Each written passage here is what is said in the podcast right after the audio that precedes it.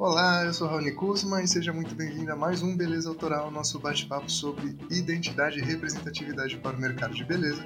E hoje com uma pessoa muito querida que é a Clélia. Tudo bem, minha amiga? Tudo bem, Raoni. Tudo ótimo, maravilha. Muito obrigado por, por ter aceito o convite.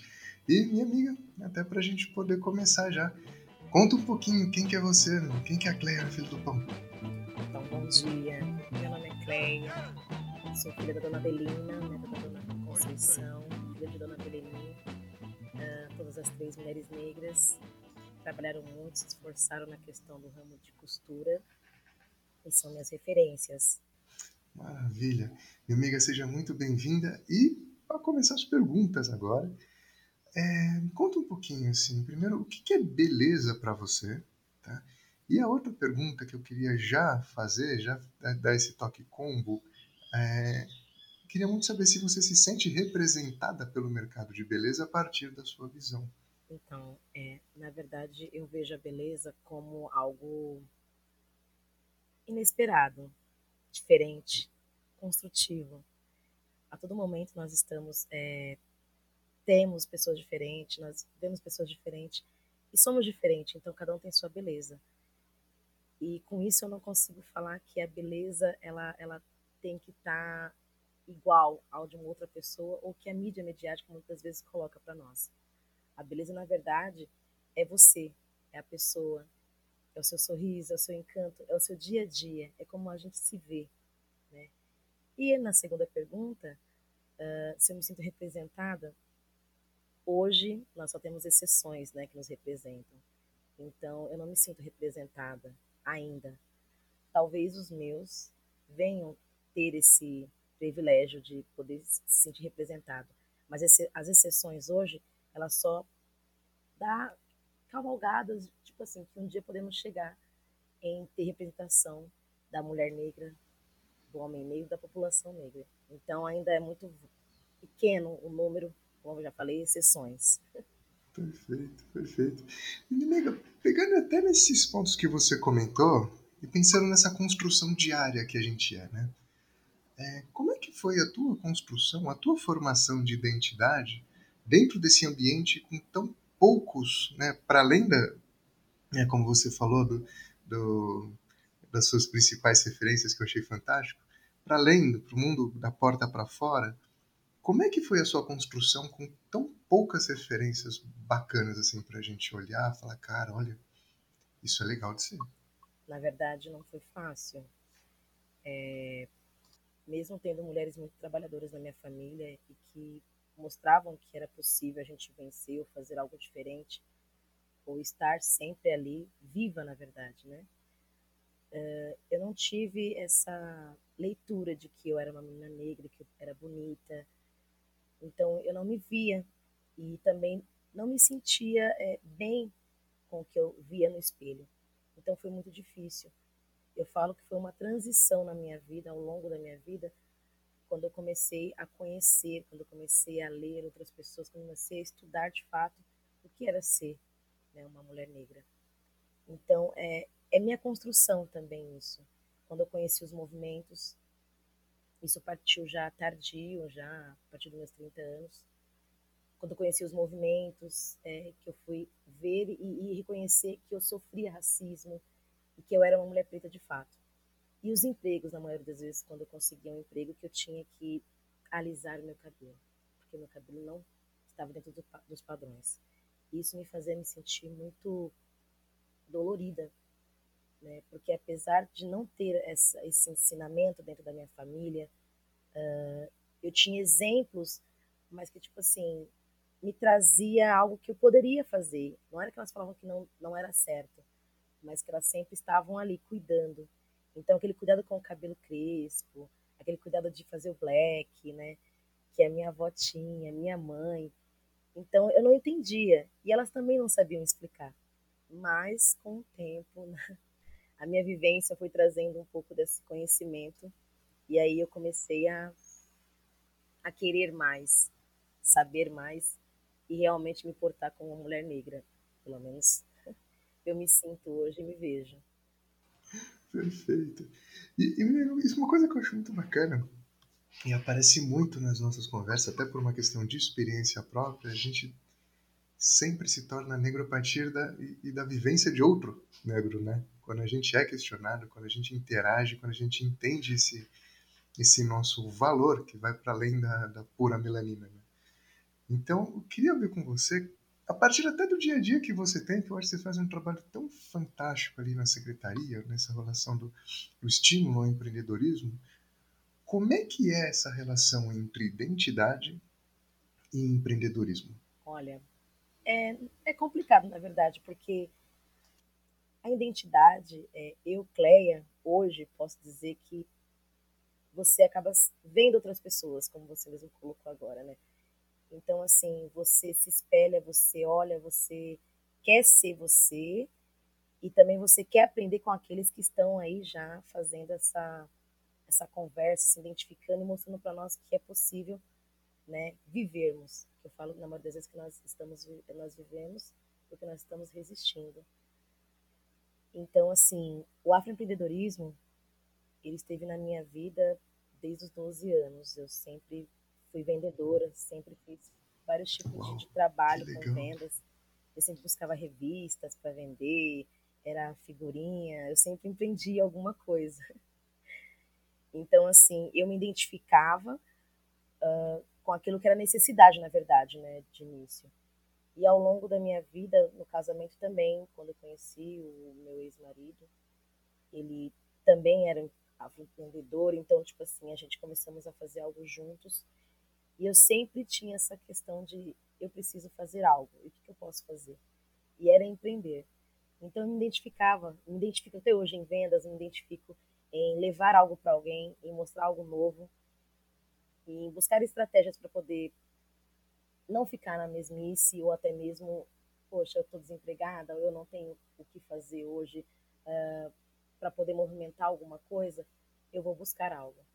E aí, estratégias. Então, eu me identifico muito com a questão do empreendedorismo, de empreender, né? E de mostrar para outras pessoas também que é possível. Vamos arrumar soluções, ao invés de só ver os obstáculos. Que bacana. E como é que você sente essa interação, pensando em aplicabilidade dia a dia, assim? É, você trazendo todo esse conhecimento, você sente abertura do outro lado e desejo do outro lado, do tipo, cara, eu eu tô afim de empreender de forma real. Não só, muitas vezes, pela relação do que a gente tem da, da sobrevivência em si, né? Mas sim, eu quero ser um empreendedor, eu quero ser autônomo e o mundo que me engula é, vocês têm essa interação com um tipo de empreendedor que fala, cara, me assumir, vou usar isso para empreender e eu vou dominar esse mundão afora? Olha, na verdade, é, a maioria das pessoas elas nem sabem que elas são empreendedoras, né? Elas não se identificam com a questão, elas, elas só vê por necessidade. Perfeito. Na maioria das vezes. Então, é complicado você falar para ela que ela é e ela pode. Porque ela tem que acreditar nela, né? Ela tem que ter o querer e falar assim, eu acredito em mim, primeiramente, para poder ela empreender ou identificar que ela é uma empreendedora. Então, na maioria das vezes, quando você conversa com a pessoa, a pessoa tem paixão pelo que ela faz, né? Então, ela se identifica que ela quer e às vezes não conhece que realmente é empreendedora e acaba falando assim, poxa, eu posso, eu consigo. E vai. Mas e muitas das vezes você tem que fazer uma caminhada com outras para que ela se identifique de fato, para que ela entre dentro desse mercado de uma forma mais aberta e consiga realmente empreender ou até mesmo avançar naquilo que ela acredita ou que ela está fazendo, que ela não se identifica. Então, é você levar para essa pessoa uma autoestima e mostrar para ela que ela pode. Então, isso depende muito mais dela do que de nós. Mas é sempre aquilo, a gente tem que estar tá fazendo os passo a passo, ainda mais para quem tem vontade, para quem quer, né? Que legal. E Kelly, o que te motiva nesse universo tanto de empreendedorismo quanto dessa relação que você falou, né, quando você se sentiu negra pela primeira vez, e, eu, e também o meu processo foi muito tardio, e até por isso que eu te pergunto isso, como é que foi, assim, o teu...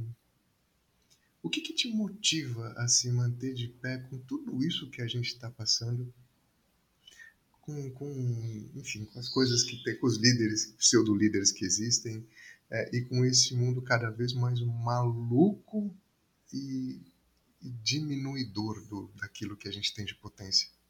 Olha, minhas inspirações hoje, assim, que eu eu olho, é, são os meus filhos. Eu tenho dois filhos, então eles são parte de mim, eu costumo falar. Eles pertencem, assim, a, ao meu... a tudo isso que eu vivo também, sabe? E a cada instante, tudo que eu faço, eu, penso muito neles. Então, ser mãe é uma dádiva, assim. Eu me sinto muito bem, eu me sinto plena quando olho para eles, entendeu? Eu falo, nossa, eu, eu consegui, gerei esses dois meninos lindos, maravilhosos. Então, ser mãe é, a, é algo que, tipo assim, me impulsiona para aquilo que eu quero, para os meus sonhos, para a realidade. Então, é o que mais me toca e o que mais faz com que eu, eu veja um mundo diferente e queira algo diferente para eles, um futuro diferente. Isso que me motiva, que me faz meu brilho nos olhos, ser mãe. Que legal, que legal. E você consegue passar essa. Ou sentir esse brilho no olho deles, no processo de formação deles, porque eles estão entrando num mundinho que, pelo amor de Deus, né? É tranqueira e tragédia para tudo que é lado. Como é que você enxerga esse processo de construção da identidade do, do teu, dos seus filhos? Não é fácil. Eles são adolescentes, né? Então, assim, existe um, uma gama de, de, de várias coisas aí, oportunidades que muitas vezes a gente não quer que nossos filhos entrem. Então, é todo um cuidado, é todo um, um processo de você falar, conversar. E nem sempre, eles ainda mais na adolescência, eles querem ouvir ou entender o que você quer passar, né? Mas existe sim todo um, um cuidado, né, como mãe, e eu acredito que eles absorvem muito bem. Só que não na medida que a gente muitas vezes quer, né? A gente não identifica isso às vezes. Mas eles têm um processo tipo assim, de muitas vezes entender o que está passando, como é, mas não traz isso é, diretamente para a mãe ou até mesmo para o pai. Mas eu acredito que eles têm é, um entendimento assim bem escurecido do que é, do que está acontecendo no momento, né? E como eles podem agir, como tudo está tá acontecendo, todas transformações. E eu me sinto até bem por isso, porque eles sabem distinguir muitas coisas que eu não sabia. E, Clélia, um outro ponto que eu queria te perguntar, principalmente ainda mantendo essa relação da maternidade que eu acho fantástico, é, como é que eles se identificam? Eles conseguem ter, ou eles estão no mesmo processo que você, onde a gente, né, onde nós tivemos aí uma compreensão tardia, com, com aspas, né? A gente se percebeu no momento certo. Mas essa coisa onde demorou muito para se perceber como, é, eles já se percebem? Como é que é a relação dessa da, de família nessa construção da identidade negra num ambiente tão, por exemplo, como o digital? onde tem tanta informação, tanta informação rasa, tanta demanda de, de, de, de, representatividade que muitas vezes cai naquele campo que é puramente estético e é raso e não leva ninguém a lugar nenhum. Uh, então, como é que é essa construção em família né, entre Clélia, mãe empreendedora, e os filhos que estão crescendo e se tornando aí os novos, as novas lideranças, vamos falar assim? É, ao longo desse processo eu já tinha já um, os meus filhos, né? E eles sempre eles sempre se posicionaram, tipo assim, a minha mãe tá fazendo, então vou fazer também. E eu achava muito engraçado. Que legal. Porque é, o pai dele é um homem nordestino e tem as suas raízes e eles nunca identificavam uh, como fazer, como que era né, ali a minha mãe, meu pai, então eles sempre puxavam muito mais pro meu lado às vezes, né, na maioria das vezes, na verdade. E eles hoje eles têm essa esse conhecimento, eles têm um, um pouco, posso dizer, de base, né, com tudo aquilo que eu comecei, que eu iniciei, que eu comecei a estudar, a ver, a vídeos, a músicas. O meu filho, ele canta rap, adora rap. Ele gosta de falar do, da, da, um pouco da política, ele gosta de falar do que está acontecendo no momento. E eu acho isso o máximo. O meu mais novo, ele gosta muito da questão da tecnologia, ele tem um conhecimento muito amplo, assim, na questão. E eu fico até boba às vezes, né?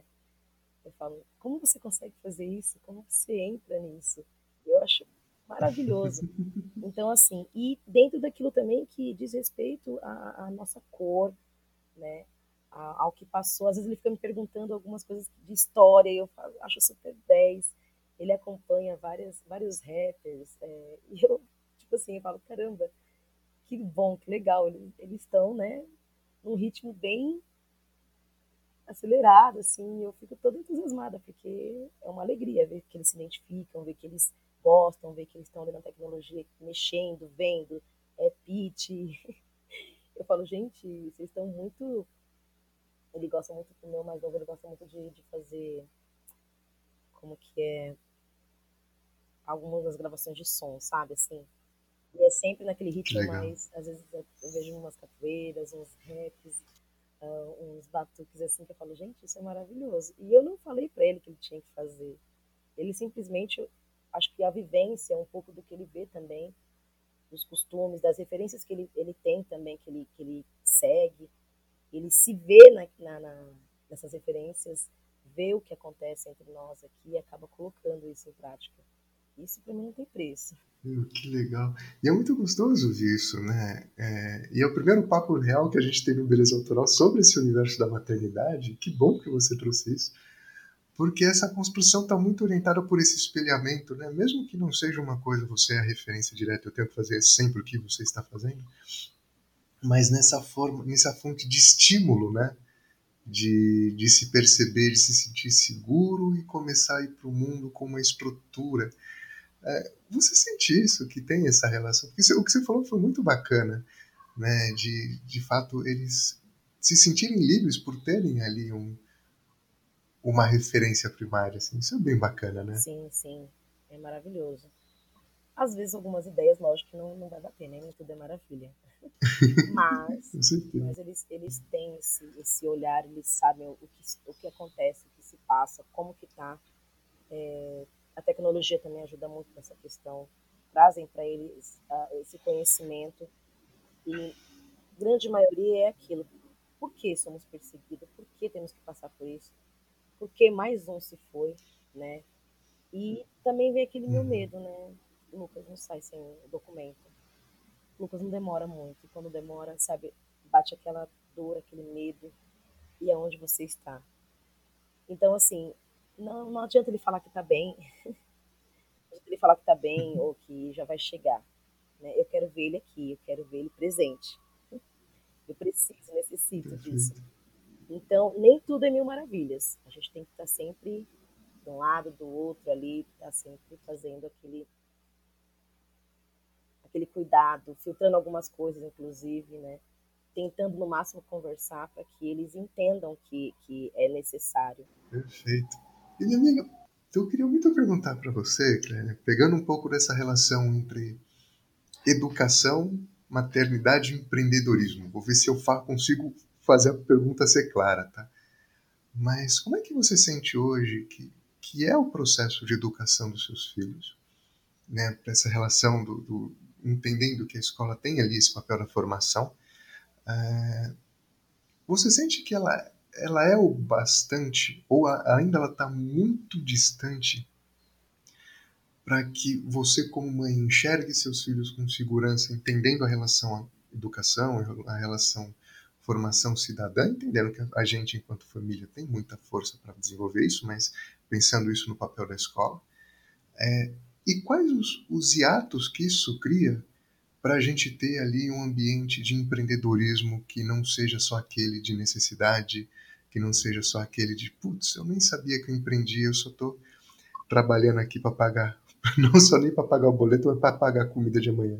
Existem vários caminhos, né? E um dos caminhos, não, na verdade, não é a escola atual. Vamos falar da escola pública, né? Infelizmente, eu, eu vejo que o racismo estrutural parte do, da, da escola. É uma estrutura é, egocêntrica ainda, infelizmente, aonde por sua grande parte é, quem estão ali à frente, quem poderia fazer alguma coisa, são pessoas que não têm um entendimento do que é, distinguir as, ali, as questões como raciais e até mesmo o, o que de fato aconteceu no Brasil, historicamente, e um pouco do direito que eu acredito que deveria ter na escola, sabe? Como iniciação ali para as pessoas entenderem. E o empreendedorismo empreendedorismo está sempre ali dentro da escola também, porque eles acabam tendo uma motivação de numa época é, festiva, né, algo desse tipo, e onde eles, pelo menos na minha época, né, hoje em dia eu não vejo tanto, mas que faziam que as, os jovens se movimentassem a vender uma rifa, a levar alguma coisa para casa para que fizesse uma festa. Então tudo se inicia, mas não tem explicação, não leva para eles é, o que de fato é isso e como poderia ser. Né? Ao contrário dos Estados Unidos, é, que traz muito essa questão de, de fazer com que as pessoas, os alunos, eles sejam empresários. Aqui no Brasil, não tem essa motivação, né? não leva para a criança ali é, nos primeiros anos ou até mesmo no, no ensino médio a questão de você pode empreender, você pode ser um empresário, né? Você pode é, se qualificar nessa área, você pode é, ser algo além do que você já é hoje, porque você já está aqui, você já está buscando seu futuro. Eu acho que falta isso. E o racismo estrutural, infelizmente, ele traz, né, ainda mais com os nossos jovens pretos, ele traz isso de uma forma onde é, eles não conseguem se verem ali, não conhecem a história, e acaba vivendo ali naquele mundinho. Muitas vezes em casa que nós temos que levar isso para eles. Nós temos que mostrar, né? Nós temos que dar, mostrar ali, ó, ó, essa direção, você pode ir por essa, ou até mesmo por essa, mas que você possa falar para ele, você é capaz, você pode, independentemente do que você queira fazer. Né? Entusiasmar os seus filhos, levar, trazer eles para você, para que eles venham olhar de uma forma onde, sabe, é possível, tudo é possível e ele também pode ou eles também podem, elas também podem fazer o que eles bem quiserem, independentemente da sua cor. Que é que eu falo para os meus. Vocês são meninos pretos, vocês têm uma caminhada, é longa, é uma travessia onde vocês vão passar por vários tipos de batalha. A batalha está aqui, ó, na nossa frente. Se olha no espelho e a gente tem que seguir, não importa como. Perfeito. Não sei se eu consegui te responder. Bom, muito legal.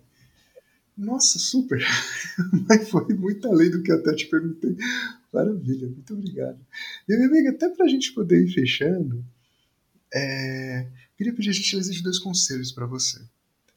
Primeiro, que puxão de orelha se daria aos líderes de mercado para que eles entendessem todo esse contexto, entendendo que né, é, representatividade não é cota de comunicação, e eles precisam entender essa profundidade que você trouxe né? Porque também a gente está falando de uma representatividade que está na cultura organizacional, que tem que estar tá num processo de, de, de, RH, que tem que estar tá inserido no DNA da empresa. É, e o outro, é, que dica que você daria para a nossa comunidade se manter sempre de pé? Então, na verdade, os empresários, as grandes empresas, é, é mais que inclusão, é mais que diversidade é ser antirracista. O antirracismo tem que estar nas empresas. Perfeito. Tem que estar alinhado àquilo que é uma luta, e uma luta de anos. É reconhecer as dores que o Brasil teve e começar a fazer uma comunicação muito mais além do que hoje existe. Não só quando falam ou quando passa algum episódio de que morreu um dos nossos, mas começar a aplicar realmente, de fato, aquilo que é necessário anti, ser antirracista, trazer a comunidade para dentro da, das empresas, fazer realmente aquilo que é base, base, base, base, base. Construir uma empresa diversificada, onde todos podem estar em qualquer espaço dentro dela. Agora, um puxão de orelha, que eu não sei se seria um puxão de orelha, mas que nós estivéssemos mais junto, é alinhar os pensamentos, sabe? É, de fato, olhar um para o outro. E lembrando que não só os movimentos, mas que outras pessoas também. Né? A, essa luta não é somente nossa, é de todos. Né? Nós temos uma história, e a história tem que ser muito mais contada, tem que ser muito mais replicada por aqueles que conhecem. Até porque a gente não pode ficar é, só mesmo falando com, de nós para nós, nós temos que levar isso adiante. Né? Então, acho que a gente tem que ter mais cumplicidade, né? E, e mostrar para eles que, tipo assim, nós estamos aqui e não viemos aqui à toa. Temos que fazer nossa parte. Mas todos fazem parte dessa construção. Não só os movimentos que fazem a luta, mas essa luta é de todos nós. Nós precisamos nos unirmos e termos mais cumplicidade para que isso venha para os nossos que estão aí para o futuro. que é que eu acredito. A gente ainda há de avançar com todas essas questões. Perfeito. Minha amiga, eu queria te agradecer imensamente. Foi um papo fantástico e eu espero muito que você tenha gostado, assim como eu, eu gostei. Eu que agradeço. Estou um pouco nervosa. Ah. Eu sempre fico nervosa, você sabe disso. Mas foi fantástico, foi fantástico. Minha amiga, mais uma vez eu te agradeço. Parabéns pela jornada. Parabéns por essa família linda que você tem. E, gente, muito em breve mais um episódio para vocês. Até já!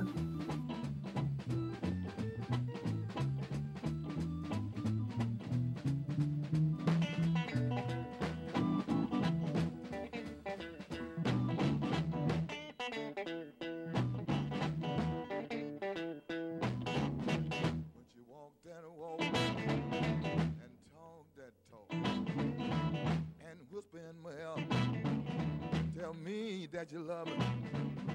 I love that talk, that baby talk. When you talk like that, she knocks me dead. Ran out off of my feet. How, how, how, how. Well!